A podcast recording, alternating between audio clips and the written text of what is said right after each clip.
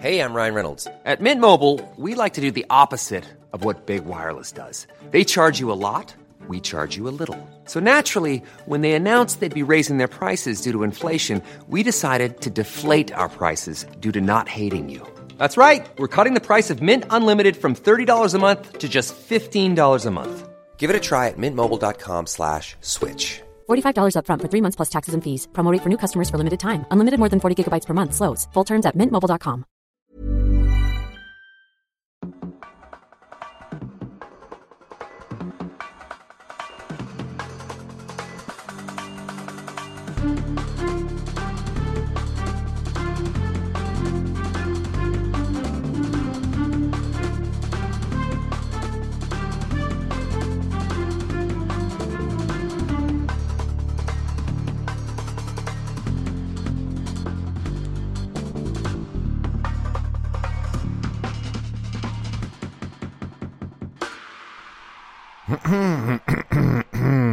Tim, ich frage dich jetzt mal als erstes, als erster und als erstes, äh, wie geht's dir? Oh, da kommt der Krankenwagen schon im Hintergrund, höre ich. Das ist Ja. bei mir, ne? Ist er auf dem Weg zu dir oder? Nee, weiß ich nicht. Nee, glaube nicht. Ich bin nur sehr müde. Und du? Fühlt sich ja manchmal auch an wie eine Krankheit. Müdigkeit. Ja, kommt jetzt leider nach der Woche. Ich war ja dann wirklich jetzt die ganze Woche Mhm. krank. Konnte auch gar kein Rad mehr Mhm. fahren. Schlecht.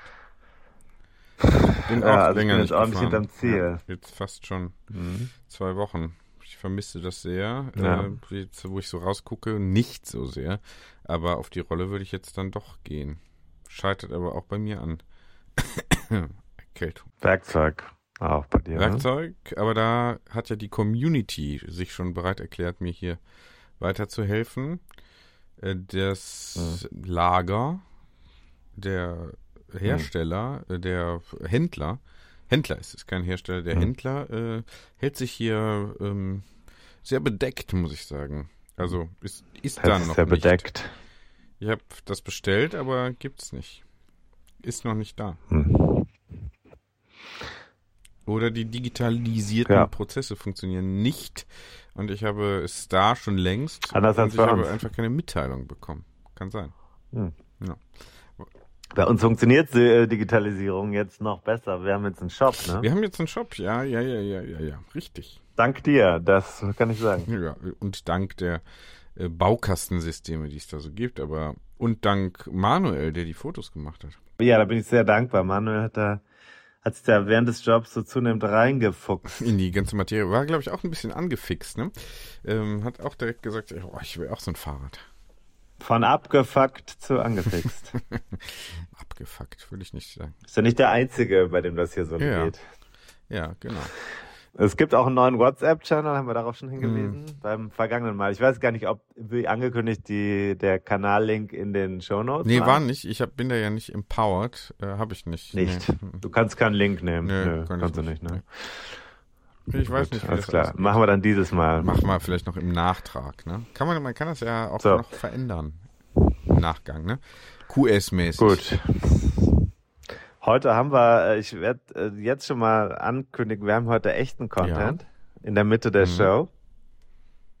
Also, wir haben da was vorbereitet. Und da bin ich sehr stolz auf, dass es uns wieder gelungen ist, Mhm. das Also vorzubereiten. dir, dir, dir in diesem Fall. Uns. Nein. in uns. diesem Fall dir. Dann ist mir aufgefallen, dass das Buch 101 Dinge, die ein Rennradfahrer Ein wissen Longseller. in den vergangenen, vergangenen Tagen, und zwar seit dem 1. November, ähm, Kleine gelbe äh, Klassiker. passiert da wieder was bei Amazon. Das sehe ich Ja. immer. Ja, interessant, ne? Das heißt, die Weihnachtssaison Ja. läuft. Äh, jetzt sind wir ja mit dem Shop da auch gerade, also nochmal Backsell, ne? Ja. Äh, sind wir mit dem Shop ja gerade noch rechtzeitig. Es könnte knapp werden mit den Bestellungen, die noch unterm Weihnachtsbaum liegen sollen. Aber es ist ja so, dass auch äh, die Geschenke nach den Tagen äh, immer noch Freude bereiten und dann ja vermutlich auch noch was bringen, zum Beispiel Socken. Jetzt ist es ja auch so, dass man sagen muss, ähm, das, was wir hier machen, wäre gar nicht möglich ohne den Radsport. Nee. Ne, ein, ein, Da muss man auch Radsport-Podcast dankbar sein. ohne den Radsport wäre ja, möglich, aber sinnlos, ne? Und äh, diese Woche ist wieder eines dieser Ereignisse, ne, die äh, möglich sind, ohne dass wir da sind. Und das ist sehr schade. Ja. Ähm, eine des vielleicht auch der, hm, sage ich mal, enigmatischsten, mhm. vielleicht epizentrischsten oder ja, epochemachendsten Ereignisse des Radsports. Mir fehlt gerade das, äh, der Zugang zu meinem Vokabular. Ich bin sehr ja. müde. Aber mit ähm, E solltest du anfangen, das? ne? Ja. Äh, exponiertesten vielleicht mhm. auch. Oder einfach mhm. gut. Oder enormsten. ja. Ja, äh, also in Gent sind wir wieder nicht dieses wieder Jahr. Nicht. Wir sind nicht ich da. Mein, aber gestern habe ich zwei ja. Menschen getroffen, die äh, diese Woche beim Sechstagerennen mitfahren oh. in Gent. Ja. Mhm, mhm. Mhm. Interessant. Ich war gestern im Velodrom, also in der Radhalle in, auf der Bahn in Neuss, in, in Bütgen. Bütchen, Bütgen. Ich bin jetzt vollkommen verunsichert inzwischen. Mhm. Ja, nicht und nur da war ich und die fahren, mhm. ja, mh. also da fahren die dann jetzt mit. Also wer noch nichts vorhat, ähm, Karten gibt's nicht mhm. mehr. Also hinfahren lohnt sich Gent. nicht. Nicht ja. mehr. Man kann aber, glaube ich, ab, na, ab kommendem Montag, wenn das Rennen durch ist, kann man unmittelbar wieder den Vorverkauf ja. Bitte hier nochmal Konzentration, wenn das Rennen durch ist. Durch sein wird gewesen sein wird. Durchgewesen sein wird. Durchgeführt worden Lass sein mich heute, wird. du musst mich heute, du musst heute sehr, sehr nett zu mir sein. Ich, ja, ich, das war jetzt auch gar nicht anklagend gemeint, das war jetzt eher so eine Hilfestellung, ne, um dich da auch weiterhin zu sensibilisieren für korrekte Grammatik. Futur 2 muss so, jetzt schon ich ja, jetzt häng ich ja radsporttechnisch, also die Saison ist ja seit äh, mittlerweile 13 hm, Tagen läuft die neue ja. Saison und ich bin jetzt äh, komplett aus der aus der aus der aus dem Plan gekommen. Völlig. Ja. Es ist ein Elend, Elend. Ich habe schon Angst. Es steht ja hier, ich gucke ja wirklich mit Argusaugen auf Strade Bianche am ersten mhm. Märzwochenende, glaube ich, Anfang März. Und das ist ja bald. Hm. Das ist ja bald. Es sind ja dann nur noch drei Monate. Und wenn das hier so weitergeht, dann äh, ist es also auch wieder nichts gewesen. Das liegt irgendwie ungünstig, muss ich sagen, im Jahresablauf. Warum? Ja, bisher Warum? ist mir das nicht gelungen, über im Winter jetzt besonders äh, fit zu werden. Aber gut, das war ja auch noch nicht, ich hatte ja auch noch nicht viele. Moment, aber, aber, aber, Moment. Jetzt geht's erstmal darum, unbeschadet Weihnachten zu überstehen. Mhm. Und dann, ähm, du weißt ja, was Festive 500 ist. Kennst du das? Das kenne ich. Äh, warte mal, das ist zwischen Weihnachten und Neujahr 500 Kilometer fahren. War das das? Ja, ich frage mich, ich habe das noch nie gemacht. Ich frage mich, wie die Leute das Eine schaffen. Woche, ne? Aber in einer Woche 500, also ich 500 Kilometer in einer Woche würde ich sagen, ist überhaupt kein Problem, natürlich ja. nicht. Aber in, äh, in der Woche, Woche ja. wenn man halbwegs halbwegs sozial integriert ja. ist, stelle ich mir das schon schwierig ja. vor. Ja, und nicht halt den, den äh, nächsten Streit unterm Weihnachtsbaum initiieren möchte. Ja, unterm ja. Baum, ja. Ja. Ja, ja. Ja, ja. ja. Hast du dieses Jahr eigentlich einen, einen Naturbaum oder einen Plastikbaum? Wie immer einen Naturbaum. Wie immer. Es hätte ja dieses Jahr auch anders sein können, sein werden können können nee, sein werden. Wie immer so ein kleines Modell sein, denke ich mal. Also so hm. zimmertauglich. Wohnzimmertauglich. Ah. So wie du auch, letztlich. Ja, ich bin ja auch, also schon auch. Passt ja auch in viele Zimmer ja, rein. Du passt in Zimmer rein. Wenn sie breit genug sind. Jedes, naja, du passt eigentlich auch in jedes, in jedes gute, in jeden guten Tea Room, in jedes gute, in, in also Dinner Spaces und auch so in so Salons sehe ich, in Salons sehe ich dich eigentlich. Ja, bis hin zu Kabuffs. Ne? Oder Kabüffe, wie sagt man da? am, am nicht. Schlimme Nachrichten wieder aus der Fahrradbranche, hast du mitbekommen? Ne? Welche? Ne? Also eine schlechte Nachricht jagt die nächste. Nein, nein. Es ist völlig äh, mit anderen Themen beschäftigt. Unter anderem mit Migrationsfragen nee, im 19. Jahrhundert. Aber. Man hört jetzt wirklich, ähm, Insolvenzen häufen sich auch bei den Händlern. Ja, aber ich ist, ist bei mir ähm, als Konsumenten noch nicht angekommen. Nee. Hm. Also, dann ist hier die, ja. Nee, ja, oder was? weil das ist, weil das Werkzeug äh, da nicht kommt. Ach so. Aber BOC, sagen wir es doch mal in dem Fall, äh, ist es nicht, oder? Nee. BOC sicherlich nee, nicht. Ist doch Nein. einer der größeren Player, von daher. Ja. ja. Der Filialisierungsgrad im deutschen Radhandel ist immer noch vergleichsweise niedrig. Mhm. Ne? Also man muss ja eigentlich darauf warten, dass ja eigentlich so ein durch, ja, ich sage jetzt einfach mal, ein reinigendes Gewitter mhm. kommt. Konsolidierung, wie wir. Malst du wieder was? Ja. Aber gute Nachricht war ja Ende des Monats CAT, also KED. Mhm. Äh, hat doch einen Investor gefunden, das hast du mitbekommen, ne? Hatte ich irgendwo gelesen, ja. Der Helmhersteller. Ja, äh. Gut, ähm, jetzt geht's weiter mit äh, Content. Äh, ja, was ist eigentlich, was macht man im Moment, wenn man Radsport interessiert ist? Womit beschäftigt man sich? Rückblicke. Einmal Radcross, Radcross. Ja, Radcross hatte ich jetzt auch schon äh, irgendwie ein bisschen Lust drauf bekommen, als ich, das ist aber, darf man gar nicht erzählen, als ich hier mit den Kindern im Park ein bisschen über die Wiese gefahren bin, dachte ich auch so ein bisschen Cross also hat schon so mit dem Alltagsrad, mhm. ne?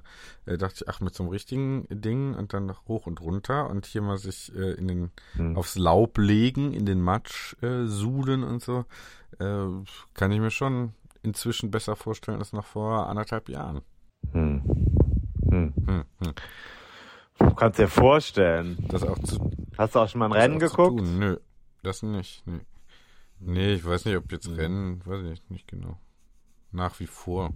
Weiß nicht, hm. Brennen jetzt so, das sind. Ja. ja. ja. Aber du hältst da ja viel von. Bist da ja sozusagen Fan.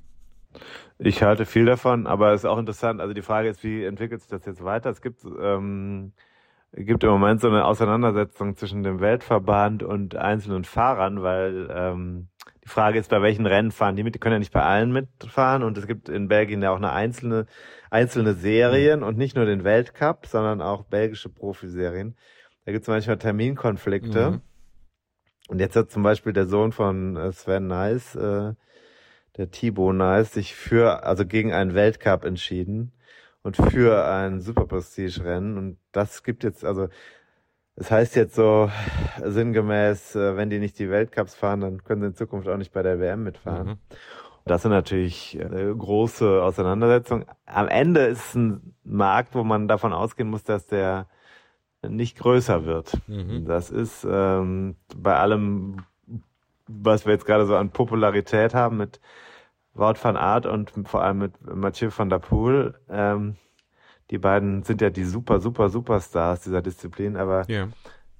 wenn die weg sind, dann fällt es schwer, sich vorzustellen, wie der Glanz erhalten bleiben kann. Mhm, mh. Okay, also auch da. Ein aber das ist jetzt gerade die Saison geht gerade in die wirkliche Hochphase. Die ist ja schon im September gestartet. Mhm. Jetzt kommen die, die Rennen, wo es dann so wirklich schlammig wird und die, die eigentliche, die große Hochphase ist ja die Zeit um Weihnachten herum eigentlich in Belgien. Das ist, da ist dann, gerade nach Weihnachten ist, ähm, ist da richtig was gebacken. Das lohnt sich da mal hinzufahren. Ja, zum Beispiel mit dem Fahrrad, um dann auch direkt 500 ab, abzusolvieren. Ganz genau. Ansonsten weiß ich auch nicht, ist irgendwie jetzt gerade nicht so spannend. Aber Leute wie wir machen ja die großen Pläne für kommendes Jahr jetzt schon, ne? Ja und arbeiten vor. Mhm, Im Rahmen der Möglichkeiten. Aber ich habe ja, äh, ich habe ja schon geguckt. Also ich habe ja zum Beispiel gesagt, heutige Interviewpartner in. Ja.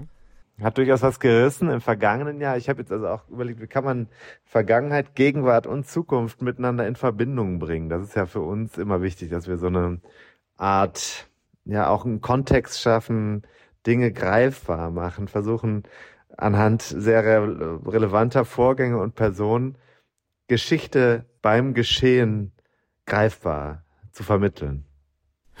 Ja, da mache ich meine kleine. Hast du das richtig gesagt? Hm, ja, also. Wissen wir ja hinterher nicht, ob es Geschichte war, ne? Naja, Geschichte ist ja alles, alles. ob es jetzt äh, historisch war. Interessantes ähm, ähm, Buch empfehle ich jetzt mal von Christopher Clark über die 1848er Revolution. Mhm. Schon damals interessanterweise als europäische als europäisches Ereignis oder als europäische Ereigniskette eher wahrgenommen als im Nachgang, also nachträgliche Nationalisierung. Wir kennen hier den Vormärz, den Deutschen, die deutsche Revolution, immer als gescheitert ähm, interpretiert und dann eben auch so ein bisschen als äh, Ausgangspunkt für den deutschen Sonderweg. Ne? Ähm, wo der hingeführt hat, wissen wir ja nun. Ähm, aber eben eine Nationalisierung der, der europäischen 1848er Bewegung eigentlich, fand ich interessant. Das ist eigentlich interessant. Ne? Mhm. Für Leute, die es interessiert. Um eben auch nochmal hier auf Geschichte hinzuweisen, Geschichte lebbar zu machen, erfahrbar. Ne? Also die Zeitgenossen, und da gehören wir ja nun im Moment auch dazu, ne? mhm. erleben vielleicht hier Geschichtliches, auch im Podcast. Das digitale Archiv wird es am Ende ja, äh, hoffentlich zumindest bewahren. Hoffentlich, hoffentlich. Ja, dann lass uns doch mal vielleicht äh, gucken, warum, was, was ist jetzt überhaupt, äh, mit wem habe ich gesprochen? Sage ich nicht, oder? Nee, du lässt Für die, die es jetzt noch, ja. wir lassen es offen. Ja. Aber warum äh, habe ich mit wem gesprochen? Frag du mal, warum hast du jetzt eigentlich dieses Interview geführt? Warum hast du denn eigentlich jetzt dieses Interview geführt? Du kommst ja sozusagen frisch aus diesem Interview heraus gedacht, ne? Gedacht, ja. Gemacht ist es schon seit einer Woche. Ja. Geschnitten habe ich es am Wochenende, weil ich habe noch ein paar, ähm, äh, äh, ich habe zwei Spuren zusammen, muss man auch immer überlegen. Das ist ja nicht einfach so gemacht. Es werden ja verschiedene Aufnahmen äh, gemacht, mhm. um den möglichst guten Ton bei mir oder bei dir den besten Ton ähm, zu erreichen. Die werden dann übereinander gelegt, dann gibt's technische Störungen, dann gibt's zum Beispiel auch mal zwischendurch im Gespräch, muss man nochmal neu ansetzen oder kurz was erklären. Solche Sachen passieren ja. Mhm. Ähm, ne? Das will man jetzt Gut. auch nicht jedem immer zumuten. Nee, und äh, dann, äh, dann wird daraus halt ein geschnittenes ähm, Zeitdokument, das wird dann in die Cloud hochgeladen und dann gibt's üblicherweise einen kurzen Hinweis, wo liegt es denn schon wieder nicht im richtigen Verzeichnis? Ist es schon wieder nicht benannt worden? In diesem Fall ist es benannt, es ist sowohl äh, Einzelspur als auch die beiden Spuren zusammen abgespeichert. Das wirst du alles gleich noch sehen. Mhm. Gesprochen habe ich, warum habe ich gesprochen und mit wem habe ich gesprochen. Mit wem werden wir gleich hören. Warum? Wegen ähm, Erfolg, oder? Wegen Erfolgs, aber natürlich nicht nur Erfolg, sondern Erfolg ist ja nur, ähm, das du weißt, das Ergebnis harter Arbeit. Erfolg kommt nicht ohne harte Arbeit, aber auch nicht ohne Gelegenheiten. Gelegenheit ist die Tour de France der Frauen. Mhm. Die ist vor vergangene Woche vorgestellt worden in Paris. Mhm. Die Strecke für die 2024er Tour de France. Sehr interessant. Ja. Die Tour de France der Frauen ähm, ist ein Tag kürzer, aber nicht eine Etappe kürzer als im diesem Jahr. In diesem Jahr, bitte. Und mhm. ja, und die Tour de France der Frauen startet äh, zum ersten Mal nicht in Frankreich äh, in ihrem dritten großen Neuanfangsjahrgang, sondern in den Niederlanden. Mhm. Hast du das mitbekommen? Ja. Und geht von dort aus einem äh, ziemlich spektakulären Finale entgegen. Hat zwischendurch eine Etappe, die äh, durch das Klassikerterrain führt mhm. und endet in Alpe d'Huez. Ja. Ähm, das ist natürlich schon, was das Drama anbelangt, kaum noch. Ja, sagen wir mal, ja. kaum noch zu steigern. Ja. Ja. Kann, kann man erstmal so in der Parcours-Anordnung so sagen. Mhm. Auf Gibt auch ein bisschen Kritik, weil die Fra auf dem, Französen... Ja, auf dem sprichwörtlichen Papier. Ne? Sur le papier. Oui, oui. Ne? Und dann habe ich überlegt, ähm, könnte man da nicht auch mal jemanden zu sprechen, der Ahnung oder die Ahnung davon hat? Hm. Da liegt es vielleicht nicht so fern, mit einer Person zu sprechen, die sich diesem Geschehen schon mal ausgesetzt hat. Und ich war sehr froh, dass sofort ähm, eine Antwort kam, als ich Kontakt aufgenommen habe. Nämlich erstmal kam das da, äh, gerne äh, später, weil gerade ist Saisonpause. Ich möchte gerade, also gerade ist Radsport überhaupt kein Thema.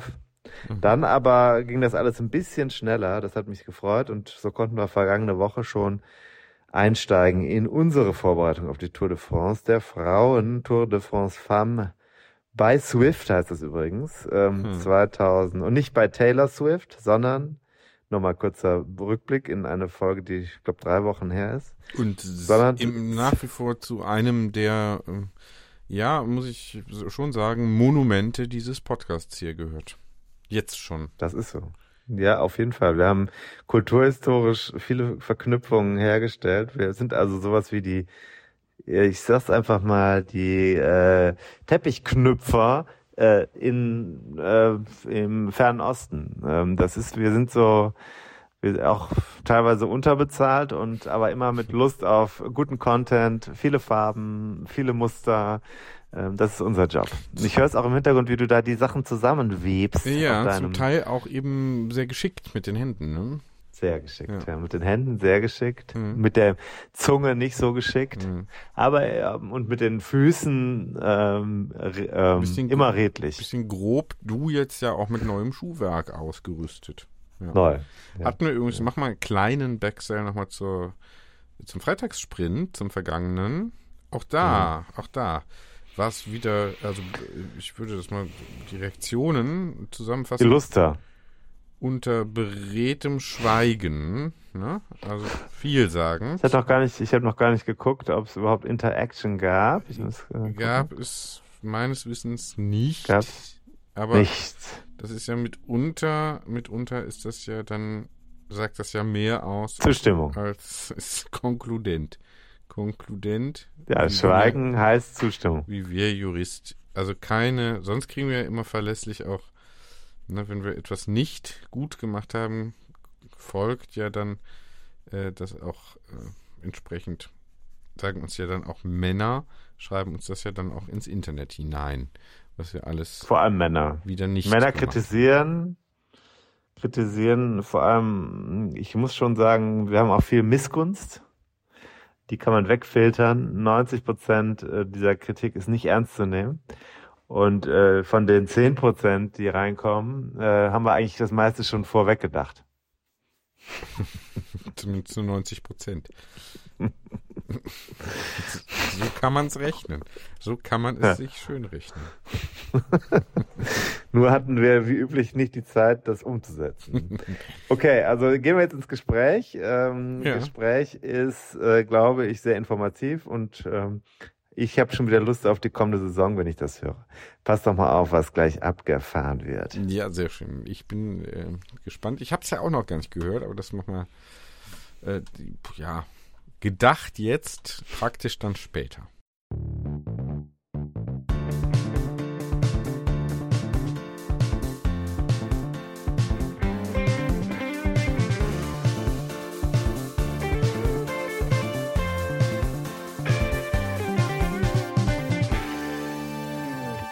Jetzt habe ich eine Gesprächspartnerin, da freue ich mich sehr. Ich bin sogar froh, dass sie früher Zeit hat als eigentlich angenommen, an einem sonnigen Tag in Köln.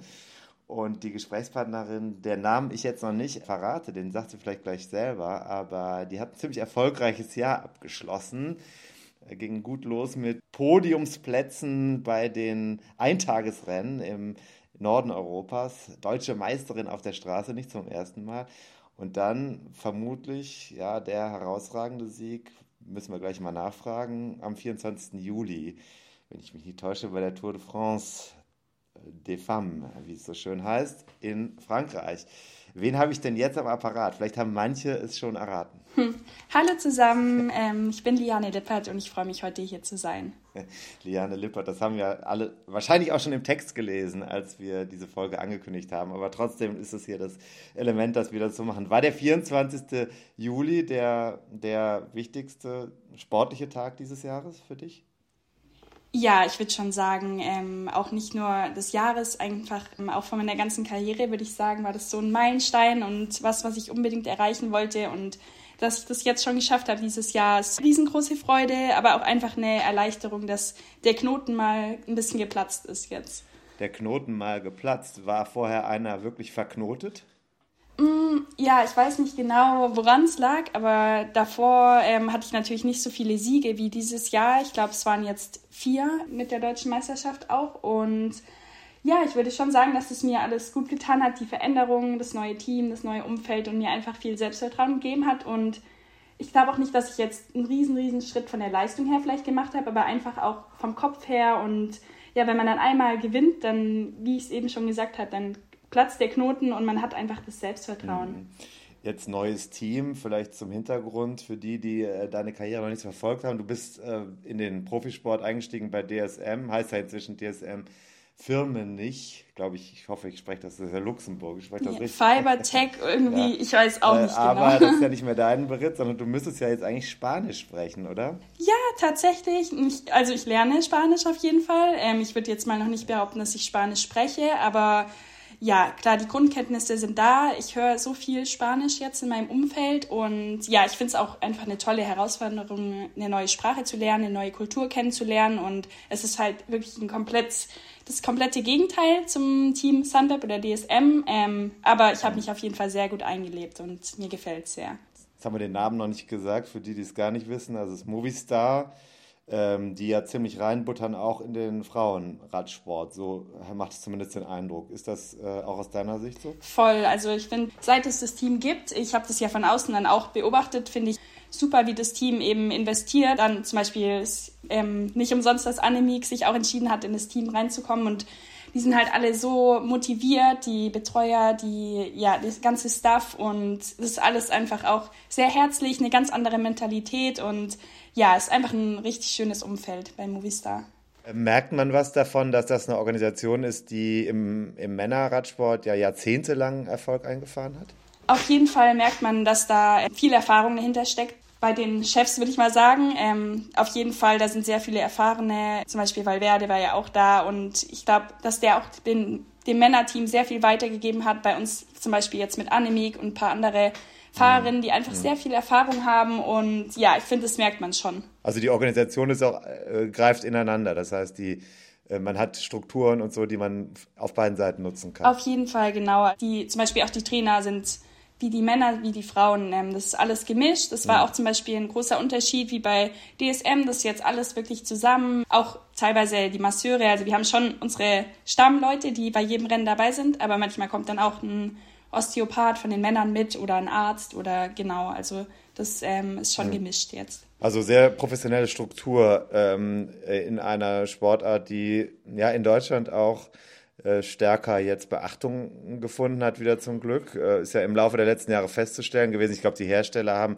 auch ein bisschen darauf gedrängt, dass der Frauenradsport endlich mehr öffentlich wahrgenommen wird. Die Tour de France der Frauen ist, das sagen jetzt alle, die damit zu tun haben, schon ein neues Level. Annemiek van Flöten hast du eben angesprochen, mit der du dieses Jahr gefahren bist. Die hat das auch gesagt. Also das ist ein Niveau, was, wofür man Jahre, Jahrzehnte lang vielleicht gekämpft hat, das jetzt erreicht ist.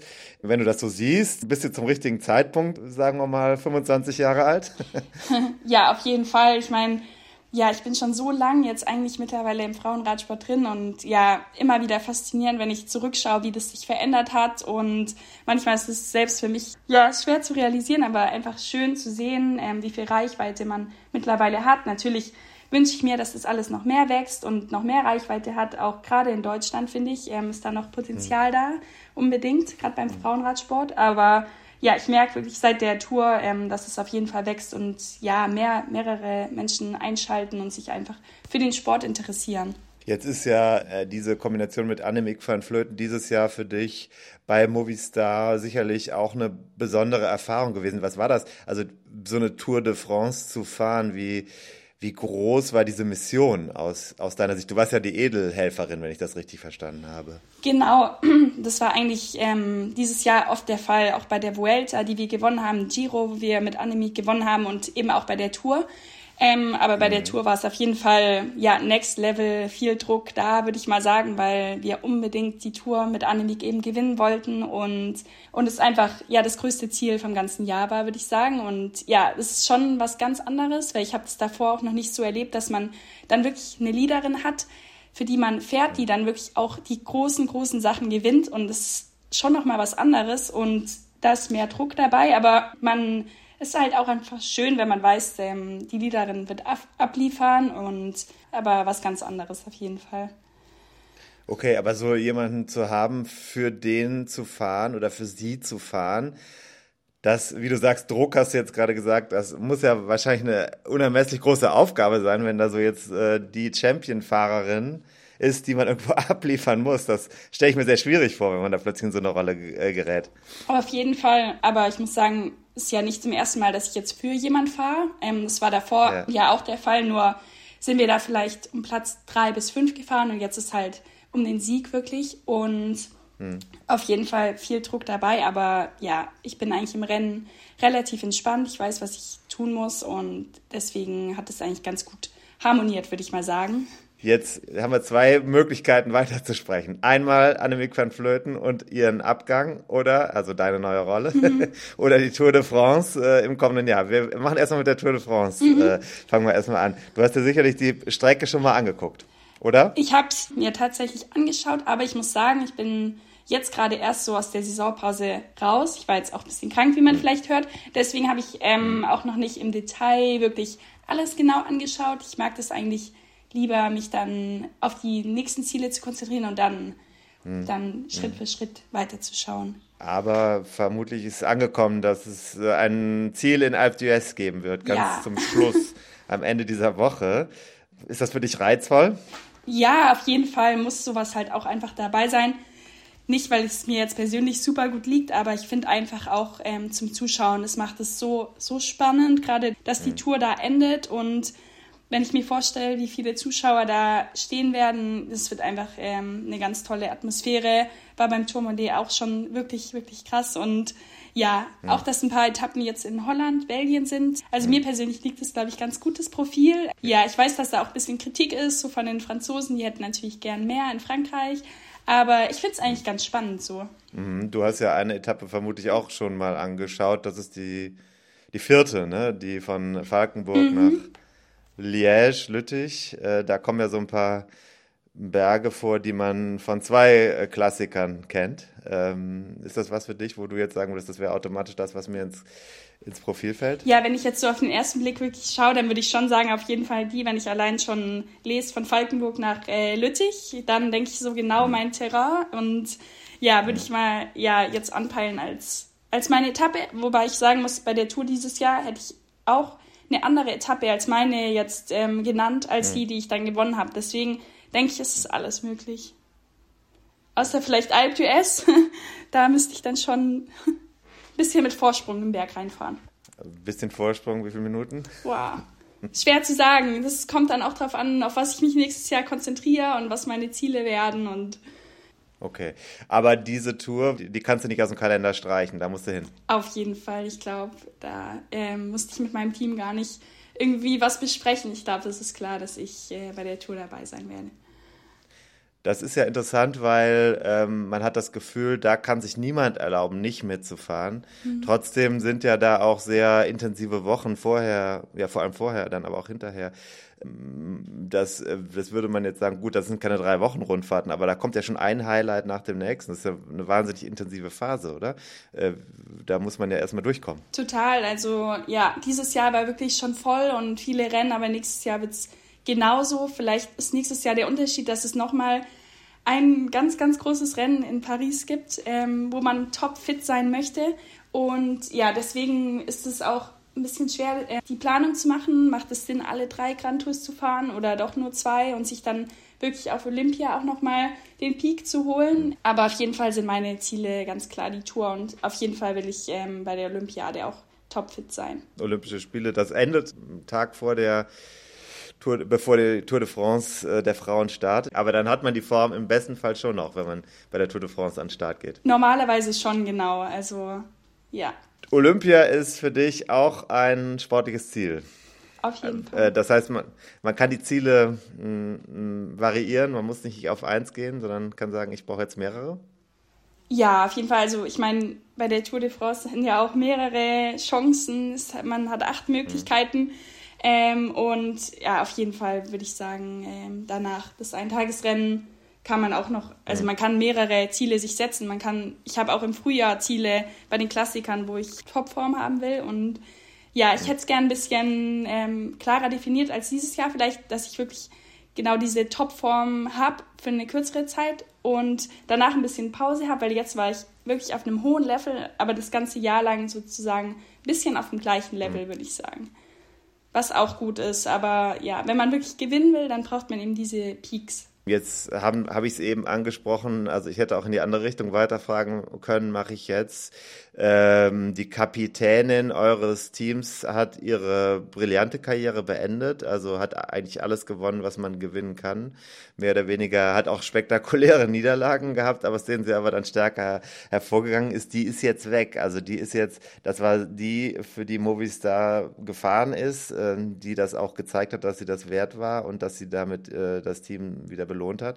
Äh, jetzt bist du da. Und wenn man sich die Statistiken anguckt, äh, die Punkte und Siege und so weiter, dann steht jetzt da dein Name ganz oben in der Liste dieses Teams. Was bedeutet das für dich?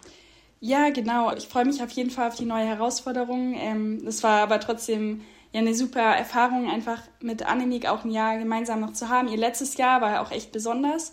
Hm. Und ja, sie konnte natürlich auch viel weitergeben. Das hat sie auch voll gern gemacht. Aber ich würde sagen, ich bin auf jeden Fall bereit für den Schritt. Ja, das jetzt die Leaderrolle zu übernehmen. Ob natürlich kann keiner in ihre Fußstapfen treten und das möchte ich auch überhaupt gar nicht, weil ich würde mich auch echt als andere Fahrerin nennen, so vom Fahrertyp her.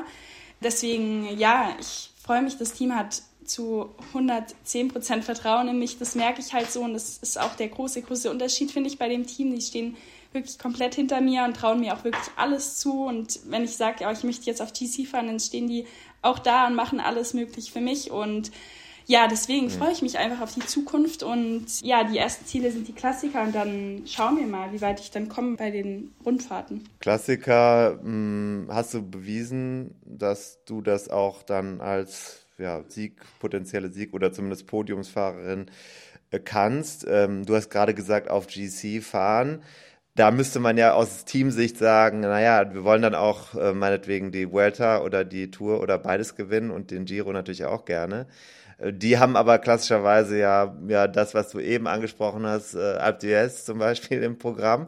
Ähm, da ist die Frage, wie weit kann man da gehen? Man muss ja das Fahrerinnenprofil dann vermutlich auch ein bisschen anpassen, wenn man auf, auf, auf einer Rundfahrt auf GC gehen will. Wie, wie steht das da bei dir? Genau, also ich glaube, das ist auch eher ein Prozess. Also wenn man, wenn ich jetzt sage, ich möchte GC-Fahrerin werden, dann ist es klar, dass ich nächstes Jahr noch nicht irgendwie die Tour gewinne oder da auf dem Podium stehe.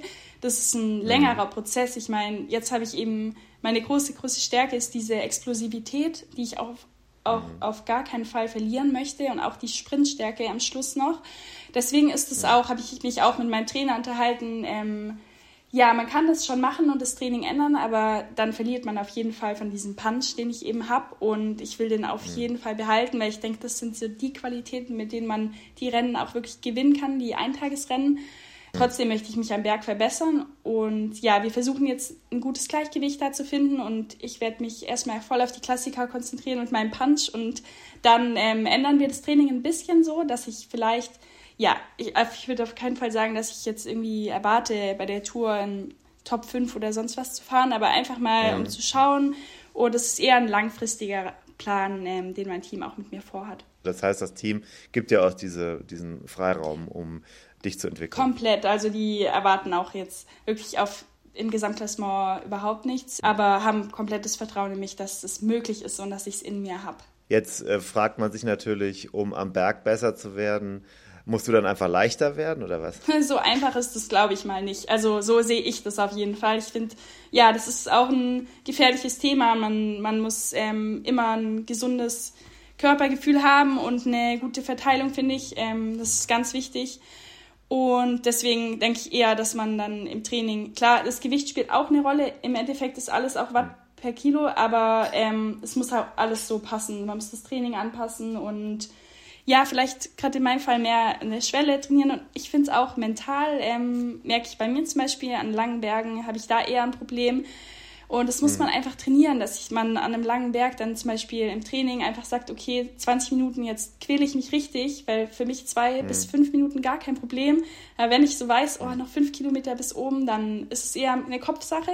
Und ich glaube, da habe ich mhm. auch noch viel Potenzial, um mich einfach zu verbessern. Also das geht dann wirklich ins Mentaltraining hinein. Ja, kann man schon so sagen. Also ich denke auf jeden Fall, dass das, ähm, ja, bei mir persönlich kann ich so offen sagen, auf jeden Fall ähm, auch eine Rolle spielt. Sehr spannend. Auf der anderen Seite diese Spritzigkeit. Jetzt hast du gerade eben auch gesagt, du hast jetzt eine Pause. Heißt eine Pause wirklich gar nichts machen und dann wieder in den Kraftraum gehen danach oder so? Bei mir auf jeden Fall schon. Das macht jeder anders. Ähm, aber bei mir ist Off-Season wirklich Off-Season und ich bin jetzt tatsächlich einen Monat auch gar nicht, gar nicht gefahren auf dem Rad und habe auch sonst kaum Sport gemacht.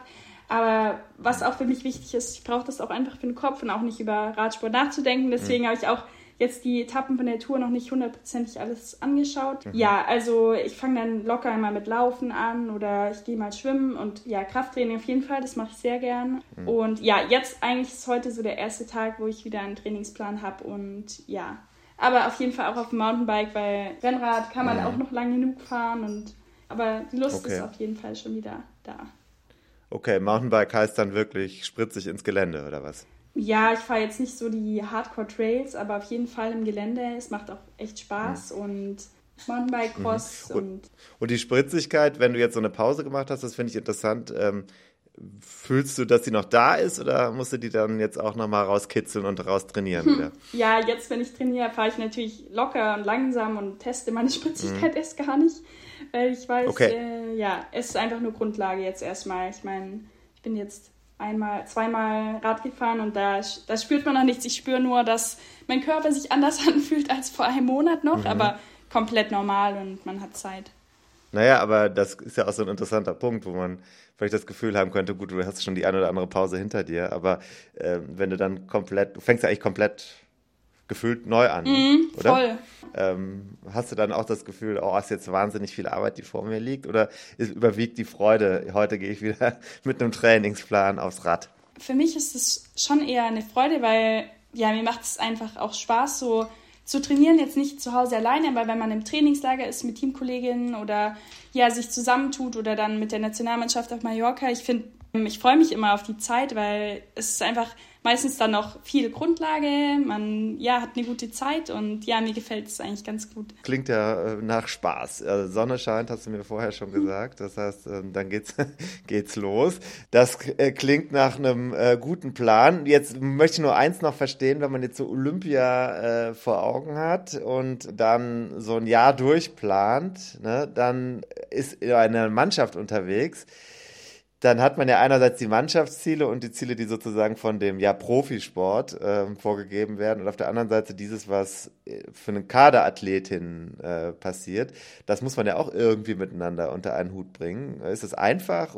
Ist es überhaupt gar kein Problem oder muss man sich da auch wiederum Freiräume erkämpfen? Ja, von, von meinem Team aus jetzt, ähm, mein Trainer wird auf jeden Fall das dann so anpassen, dass ich da Topform habe, weil ja, das Team das hat natürlich auch was davon, wenn man eine Medaille holt bei Olympiaden. Ich glaube, dass jeder da 100 Prozent gibt und dass das klar ist, dass es für jeden Athleten ein Traum ist, da ein gutes Rennen zu haben. Und deswegen, ja, habe ich eigentlich ein sehr gutes Gefühl und ich werde auch alles hundertprozentig für den Tag machen, dass es perfekt wird. Man kann davon ausgehen, dass ähm, der deutsche Frauenradsport da ein ganz, ganz gutes Ensemble hinschicken wird zu den Olympischen Spielen. Siehst du das auch so? Ja, auf jeden Fall. Ähm, ich weiß jetzt auch nicht, wie viele Startplätze wir haben. Wir hatten das Glück, in Tokio vier zu haben, weil wir im Ranking hm. wirklich weit oben waren.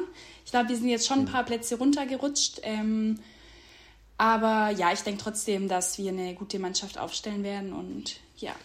Insgesamt sieht es ja so aus, dass da mh, hm, einige Erfolge erzielt werden im Moment. Also dieses Jahr war ja auch nicht nur dein erfolgreiches Jahr, sondern es gab ein paar andere äh, Fahrerinnen aus Deutschland, die für Aufmerksamkeit gesorgt haben. Äh, ist es jetzt ein Zufallsbefund oder äh, wächst da irgendwas heran, über das wir vielleicht öffentlich noch gar nicht so viel wissen? Oh, ich glaube nicht, dass es Zufall war. Ich glaube, das hat man auch kommen sehen. Also gerade bei Ricarda, finde ich, ähm, war es auch so eine Frage der Zeit, bis da auch so der Knotenplatz oder bis, bis sie sich auch wirklich beweist, so ähm, in der Weltspitze angekommen zu sein. Das gleiche bei Antonia. Mhm. Also ich verfolge die ja schon länger und ich, ich finde, man hat es auf jeden Fall gesehen, wie sie sich auch jedes Jahr steigern und ja, jetzt wirklich, ja, jeder weiß, wer die beiden sind zum Beispiel und die, ja, sind einfach angekommen in der Weltspitze, wie ich gesagt habe und auch so finde ich, dass die Deutschen sich eigentlich sonst äh, gut gezeigt haben in verschiedenen Rennen, verschiedenen Situationen und ja, also ich habe auf jeden Fall ein gutes Gefühl für die Zukunft. Steckt denn da aus deiner Sicht dahinter mehr persönliche Entwicklung oder äh, gibt es da auch eine Förderstruktur, auf der man dann sowas aufbauen kann? Mm, ja, ich weiß jetzt nicht, wie es bei den anderen zum Beispiel ist. Ich glaube, jeder ist da mit seinem Team eher im engeren Kreis. Es ist jetzt nicht so, dass wir von der Nationalmannschaft irgendwie ein spezielles Förderprogramm oder so zusammen haben. Ähm, ich glaube, das ist einfach mhm. das Talent von jedem und der, der Wille, der Ehrgeiz und dann das richtige Umfeld, also das richtige Team zu haben. Und jetzt müsste ich natürlich zum Abschluss fragen, äh, jetzt haben wir viele positive Sachen gesagt, aber äh, der Sport hat es ja in Deutschland nicht so leicht. Äh, wir haben über die Tour de France gesprochen und dieses Level, was die inzwischen erreicht hat.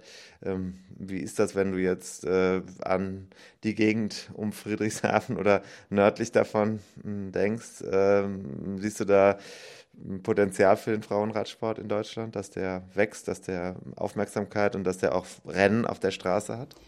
Ja, es wäre total schön. Ähm, ich glaube, es gibt ja jetzt in Deutschland auch schon das Stuttgarter Rennen war jetzt, glaube ich, schon ein UCI-Rennen, wo ich ja. leider nicht mit dabei sein konnte, was ich aber in der Zukunft hoffe, weil das halt wirklich sehr nah ist. Und in Berlin gab es auch ein Rennen schon, was schon mal ja sehr gut ist. Ich glaube nur, es ist auch so mhm. schwer, einen Zeitpunkt zu finden, ähm, um neue Rennen reinzubringen, weil es gibt, der Kalender ist voll und dann hat man eben auch nicht die Weltspitze am Start, weil die irgendwo anders sind. Aber ja, ich hoffe auf jeden Fall, dass es so positiv weitergeht, sich weiterentwickelt und ja, dass es mehr Rennen gibt und mehr Förderung gerade für die jüngeren Fahrerinnen, die dann auch ja hoffentlich den Absprung oder den Sprung schaffen ähm, zum Profi, wenn sie das möchten. Herzlichen Dank, Liane. Viel Erfolg beim Aufbau von Spritzigkeit und allem anderen und äh, eine sehr gute Saison 2024, ja. obwohl noch 23 ist, wünsche ich dir. Vielen Dank, dass du die Zeit hattest für uns. Vielen, vielen Dank, dass ich da sein durfte heute.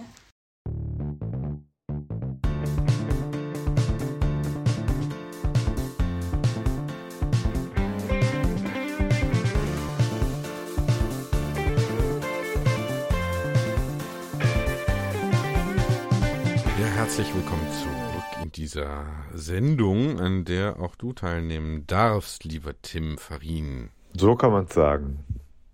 Ich hoffe ja, ich habe ein bisschen ähm, was dazu beigetragen, dass diese heutige Show doch noch nicht als komplette Katastrophe in die Annalen dieses Podcasts Absolut. hineingegangen sein wird. Ja, jetzt haben wir die Liane Lippert gehört. Was sind für dich die Key Takeaways? Was hat dich überrascht? Fragen wir doch mal so. Tja, ich, mh, mm, ich fand's äh, interessant, naja, wie sie diese Kapitänsrolle jetzt dann bekommt, aber gleichzeitig Zeit hat, sich zu entwickeln in dieser Mannschaft, die ja sehr hohe Ansprüche hat und die Fußstapfen, die Annemiek van Flöten dort hinterlassen hat, das ist jetzt nicht so was Kleines, das ist schon die absolute herausragende Athletin gewesen der vergangenen Jahre. Und äh, jetzt ist sie plötzlich die Frau, die als nächstes diese Rolle innehaben soll wenn auch mit einem anderen Profil und mit Zeit. Und das ist schon eine interessante Sache. Und insgesamt fand ich, ähm, hat man ihr angemerkt, äh, ja, die hat einfach, die hat jetzt, glaube ich, Spaß an dem, was sie da macht. Das fand ich auch gut. Das klang jetzt richtig raus. Also ähm, vor der neuen Saison, man kann ja auch sagen Druck und so, aber ich hatte jetzt eher das Gefühl, die, die hat richtig Lust. Und ähm, mhm. das ist ja schön zu sehen. Äh, ich bin gespannt. Ich fand es übrigens ganz gut. Ähm, Nochmal vielleicht ein Gruß an den Bodensee. Wir, ich habe ja da so ein bisschen eine Connection. Du weißt ja, ich war ja Anfang des Jahres äh, beim RSV Seerose. Mhm. Kannst dich noch erinnern? Das ja. ist der Verein, ähm, wo Liane Lipperts Vater die Jugend auch so ein sehr starkes Stück weit vorangetrieben hat ja. und mhm. den Nachwuchsarbeit und ja, die sind sehr erfolgreich mit, mit Nachwuchs und sehr, sehr erfolgreich. Mhm. Ja, und die sind jetzt 101 Jahre alt und da war ich eingeladen, nachdem ich meine Geschichte über die gemacht habe, haben die mich ja dieses Jahr eingeladen für eine Lesung. Das war eigentlich so eines der schönsten Erlebnisse dieses Jahres, obwohl es ein richtig Kacktag war, bis dahin, als ich da eingetroffen bin. Da war wirklich, da ist alles drunter und drüber gelaufen. Du kannst dich vielleicht erinnern, mhm. als der Laptop durchgerauscht ist. Aber das, also an den RSV Seerose äh, denke ich immer gerne. Das war schön. Ähm, mhm. die, die, Lesung war nicht in Friedrichshafen, sondern in Meckenbeuren. Mhm. Aber äh, auch Meckenbeuren ist mir in sehr, sagen wir mal, warmer Erinnerung geblieben. Mhm. In sehr, in sehrer Erinnerung. Mhm wie wir. Very remembered. Ja, wie wir Nemotechniker sagen. Hast du auch Verbindungen zum Bodensee eigentlich? Du hast ja, du hast ja da unten auch so in der Nähe schon mal so eine Internatsgeschichte hinter dir. Äh, nee, das ist, das ist. Weiter weg. Das ist deutlich weiter weg, ja. Nee, ja, aber am Bodensee warst du schon mal. Am Bodensee war ich schon mal in verschiedenen Städten. In Konstanz oder auch Konstanz, wie wir ähm, ne, sagen. Weißt ja auch, dass der äh, Bodensee auf Englisch nicht Floor Lake heißt oder so, sondern Lake Constance, ne? Mhm, das ist mir klar. Mhm. Wegen der Stadt, der gleichnamigen. Ne? Wegen Konstantinopel, das war ja mhm. da, ich weiß nicht, ob es auch etwas mit der Ost- und Weströmischen Reich eigentlich zu tun hat. Ja, das ist da untergegangen. ja. Im Bodensee. Im Bodensee. Warst du schon in allen drei, also am Bodensee, in allen drei Anrainerstaaten, also bist du schon in allen drei Anrainerstaaten am Bodenseeufer gewesen? Äh, am Bodenseeufer? Es kommt, glaube ich, ein Kind. Bei mm, dir? Mm, ja, vielleicht im Treppenhaus. Hier. Aber, mm. ja. Am Bodenseeufer in allen drei Anrainerstaaten. Direkt da? Was meinst du? Also, Bist du schon da gewesen? Also warst du schon am Schweizer, am Deutschen und am österreichischen Bodenseeufer? Nein, das nicht. Mm -mm. Ah. Nee. Ich war am früher Deu oft am Bodensee. Am Deutschen war ich bisher, Konstanz und Lindau. Beides sehr schön. Äh, Unterschiedliche Staaten, äh, also Bundesländer. Das ist korrekt. Das, ich verbinde das immer mit, das hat mm. eigentlich gar nichts direkt mit dem Bodensee zu tun, aber es ist ja da direkt in der Nähe eigentlich, äh, mit dem Mekatzer. Mekatzer Weißgold. Ja, ja. Ja. Bitte? Ja. Ja. Ja, Mekatzer Weißgold, das ist eben ein, das Sonntagsbier. Äh, das ist aus dem Allgäu, aber das ist ja unweit. Ne? Da habe ich es auf jeden Fall mal entdeckt in einem Supermarkt und muss sagen, es ist ein Traum. Seit dem. Ich habe es einmal bestellt, ganz unökologisch habe ich es hier irgendwie mhm. neun Glasflaschen durch die Gegend schicken lassen. Ich habe aber mich redlich bemüht, hier in allen möglichen Getränke äh, ähm, Verlagen, wie wir ähm, BuchwissenschaftlerInnen sagen, ja. würden, aber auch eben im Bier. Segment, mhm. sagt man das ja so. Äh, hier in Köln in den größeren nachgefragt, könnt ihr es bestellen? Man zuckte mit den Schultern oder sagte, nein, das können wir, können wir also nicht. Guck doch mhm. mal im Internet. Letztens wurde mir allerdings dann auch, äh, wurden mir einige Flaschen sogar mitgebracht. Aber leider kommt dieser Besuch von dort äh, zu selten. Um, du weißt ja, dass, um, äh, da, dass beim RSV Seerose auf den Trikots äh, oder zumindest im Hintergrund auf verschiedenen Vereinsmedien, Trikots sind ja letztlich auch Medien, mhm. ähm, aber das weiß ich nicht genau, aber auf jeden Fall auf Vereinsmedien dieses, eben dieses Logo prangt, Mekatzer. Also da schließt sich auch wieder der Kreis. Stark. Ich möchte äh, auf die westliche Seite des Bodensees einmal kurz rüber denken, gedanklich nehme ich dich mit. Mhm. Du kannst Gedacht. dich, du weißt, mhm. Gedacht, gedacht, gedacht und über. gedanklich nehme ich dich ja. mit. Wir gehen, wir, wir setzen uns äh, vielleicht ins Fahrrad oder in ein Tretboot und fahren von Lindau immer dem nördlichen Bodenseeufer nach. Ja. Dann an Konstanz vorbei und dann kommen wir da hinten in die Ecke von Singen. Kennst du das? Ähm, Radolf Zell? Nee. Hm. Da ganz im Westen ist auch, und du weißt ja, Die Höri-Gruppe, kennst du das? Nee. Nein, die Höri-Gruppe, nein, nicht. Otto Dix, Max Ackermann, Erich Heckel, Kurt Georg Becker, Helmut Macke, Jean-Paul Schmitz, Walter Herzger. Kennst nee, du? Nee. Mm -mm. Sagt dir irgendjemand von denen was? Dix. Dix. Ah ja. Was ist das? Was Maler. sind das für Leute? Maler, Maler. Richtig. Hm. Also Bodensee, Exil, Höri. Hast du schon mal gehört? Nee. Bitte auf die Bodensee-Halbinsel Höri. Emigration im eigenen Land. Ab 1933 haben sich da ähm, Künstler äh, abgesondert, die von den Nazis verfolgt waren. Ja? Mhm. Und ähm, beeindruckende, beeindruckende Geschichten und natürlich beeindruckende Biografien. Ich möchte da ganz besonders darauf hinweisen, auf diese Geschichte, die sich auch am Bodensee zugetragen hat, möchte ich mhm. darauf hinweisen. Und ich möchte auch noch auf den Ratssaal im Rathaus in Singen hinweisen. Wer mir jetzt antwortet und sagt, welcher Künstler welches Bild dort hinterlassen hat an den Wänden, ohne Google. Ohne googeln, der bekommt von mir eine Packung Spekulatius per Post zugeschickt. Mhm. das ist auch ein bisschen unser Auftrag, Kultur, äh, ja, Erziehung sage ich jetzt mal, zu machen. Ja. Und Kulturerziehung ist nicht nur Disneyland, ist nicht nur äh, GCN, ist nicht nur Rosamunde Pilcher, sondern es ist wirklich auch eine Auseinandersetzung mit unserer eigenen, und zwar der wertigen Kunst, die dieses Land hervorgebracht hat, insbesondere auch in Auseinandersetzung mit dem Schlimmsten, was unser Land hervorgebracht hat. Schön. Wie schön du das jetzt hier zusammengezwungen Ewige hast. Ewige Wachsamkeit ist der Preis der Freiheit, mein Lieber. Ja, absolut. Ja, ich, ich habe da äh, ganz konkrete Fragen im Moment, die ich leider nicht beantworten kann.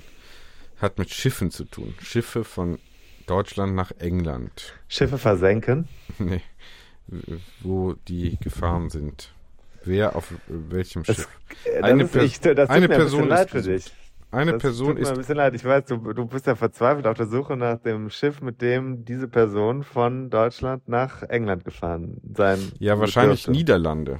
So weit bin ich schon. Dass Aber das Schlimme an der Sache ist ja, dass es sein ja. kann, dass diese Information einfach nicht existiert. Ja, es gibt nämlich äh, interessanterweise, das kann ich mal sagen, wie dann auch so historische Forschung funktioniert. Ne? Es gibt nämlich interessanterweise dann Aufzeichnungen aus dem Jahr 1869 auch aus vielen Jahren davor, 1855, 56, 57, Passagierlisten äh, mhm. aus lokalen Tageszeitungen zusammengesucht. Mhm. mhm. 18 67, 68, 69, das Jahr, das für mich hm. wahrscheinlich relevant ist, 1870, nicht. Und dann geht es weiter, 1871, 72, 73, 74. Sind wir uns ah, sicher, dass das Jahr 1870 gegeben hat? Naja, wir wissen ja, was im Jahr 1870 auch passiert ist. Das womöglich, war, womöglich. War ja nicht ganz. Oder war das nur erstunken und erlogen? ja ja. Ist Paris nie gefallen? Kann sein. Kann sein. Ja. Kann sein. Wirklich. Ja. Na, wir wissen es nicht. Wir wissen es nicht, aber. In einem alternativen Universum ist es nicht passiert. 1870 nie da gewesen. Ja. Zum Beispiel in, der, in einem Zukunftsuniversum. Nein, also es ist sicher, dass in dem Paralleluniversum 1870 nicht stattfindet, gerade im Moment. Ja. In einem anderen hingegen schon. Schon. Läuft's gerade noch. ja, mit unsicherem Ausgang. 1870, ja. Radsport 1870, vielleicht schließt sich da noch mal der Kreis. Ich gebe mal einfach besserem bei, Ausgang noch. Ja. Ich gebe mal kurz ein, Radsport 1870, was da kommt. Ja. Damit wir da gucken. Mhm. Ja. Das, das ist so historische Recherche für, sagen wir mal, Digital Natives. Ne? So, pass auf. ähm, die Geschichte des Frauenradsports mhm. begann, und da schließt sich jetzt vielleicht dann doch nochmal der Kreis heute in oh, dieser ja. Show. Die Geschichte des Frauenradsports begann in den 1870er Jahren, als Frauen an Radrennen, insbesondere an Wettbewerben in Straßen- und Bahnradsport teilnahmen, mit der Einführung des sogenannten Kurbelvelocipeds in den 1860ern mhm. und des Hochrades in den 1870er Jahren wurden Radrennen in Teilen Europas und Nordamerika populär. Von Beginn an nahmen Frauen an Radrennen teil, mussten sich aber, wie damals, weit verbreitet mit Vorbehalten und Anfeindungen auseinandersetzen. Jetzt steht hier wie damals weit verbreitet, ist ja heute auch noch weit verbreitet, ne? Wenn auch immer eine, äh, wieder einzelne Frauen Aufsehen durch Distanzfahrten und Rekordleistung erregten. Ab der Wende zum 20. Jahrhundert wurden sportliche Wettbewerbe von Frauen von einigen nationalen Verbänden sogar verboten. Mhm. Ja, siehst du mal. Also, da schließt sich der Kreis. Vielleicht ist er ja auch mit dem Velociped nach England gefahren. Dein gesuchter Kandidat. Halt, halte ich für unwahrscheinlich. Halte ich für unwahrscheinlich. Oder bei einer Frau auf dem Fahrrad mitgefahren, auf dem Gepäckträger. Tja. Man weiß es nicht. Durch den Tunnel, den es dann damals noch nicht gab. Noch nicht gab. Weißt auch du nicht, vielleicht gab es ihn ja schon. Aber vielleicht ist er auch als Frau verkleidet mit dem Fahrrad nach England gefahren. Oder unter falschem Namen. Ja, möglich. Ja. Wir werden es nicht herausfinden. Du ja, vielleicht ich, schon. Ich vielleicht ich wünsch schon. Dir, ich wünsche dir viel Erfolg. ich würde auch gerne für meine Arbeit bezahlt werden. Dann würde ich auch mehr recherchieren. Dafür habe ich leider kein... kein so. Äh, David, ich muss jetzt leider los, weil ich jetzt noch die Zukunft gestalten werde. Ja, hm. schön. Du hast ja schon die Vergangenheit zu bearbeiten. Ich gestalte die Zukunft. Ja. Ich bin am Ende der Show besser geworden als am Anfang. Am Anfang war ich überhaupt nicht gut drauf. Es hilft mir immer mit dir zu sprechen. Ich muss es dir einfach sagen. Wenn ich dich nicht, ähm, also virtuell treffe, geht's mir schlechter, als wenn ich dich virtuell getroffen habe. Ja, bei mir ist es umgekehrt. Aber ich, ich äh, gucke nochmal in die Vergangenheit, du gestaltest Zukunft und wir treffen uns in der Gegenwart. Darauf können wir uns doch einigen, oder? Tschüss, Tim, mach's gut. Ciao.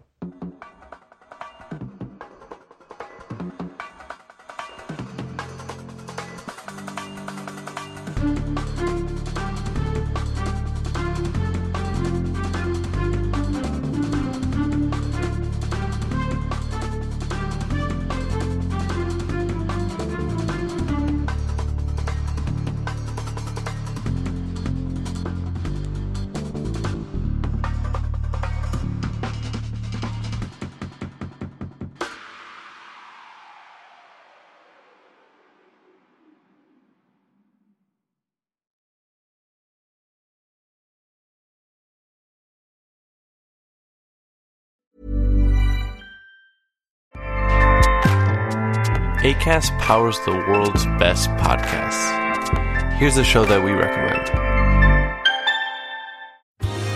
Are you a reality TV junkie? Do you ever think, dang, I wish I had someone to talk to about all the trash TV that I watch? Well, look no further, garbage lover, because Reality Gaze is a podcast for you. Hello, I'm Maddie. And I'm Poodle, and we're the Reality Gaze. We talk about all your favorite unscripted shows like The Golden Bachelor, Love is Blind, and TLC's big, messy behemoth, 90 Day Fiancé. And if you're driving to work, folding laundry, or just pretending to listen to your husband talk about sports, just put on the pod, and you've instantly got two gay besties spilling all the tea and reading these people for filth. So come at us, y'all. Find Reality Gaze wherever you listen to podcasts.